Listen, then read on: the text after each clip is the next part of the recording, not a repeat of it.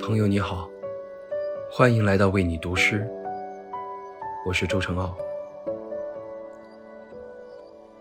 秋夜寂寥蝴蝶飞入梦中流水沙沙。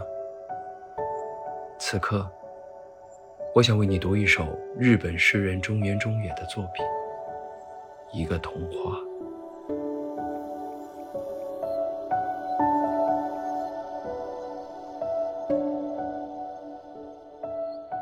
秋夜，在遥远那方，有一片尽是石子的河滩。太阳是沙沙的，沙沙的照着。虽说是太阳，却犹如硅石什么的，犹如非常细碎的粉末。正因如此，在沙沙的，也发出着细微的声响。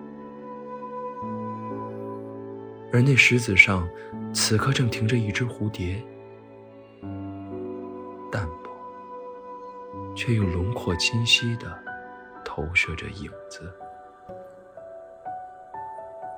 而后那蝴蝶不见了，不知何时。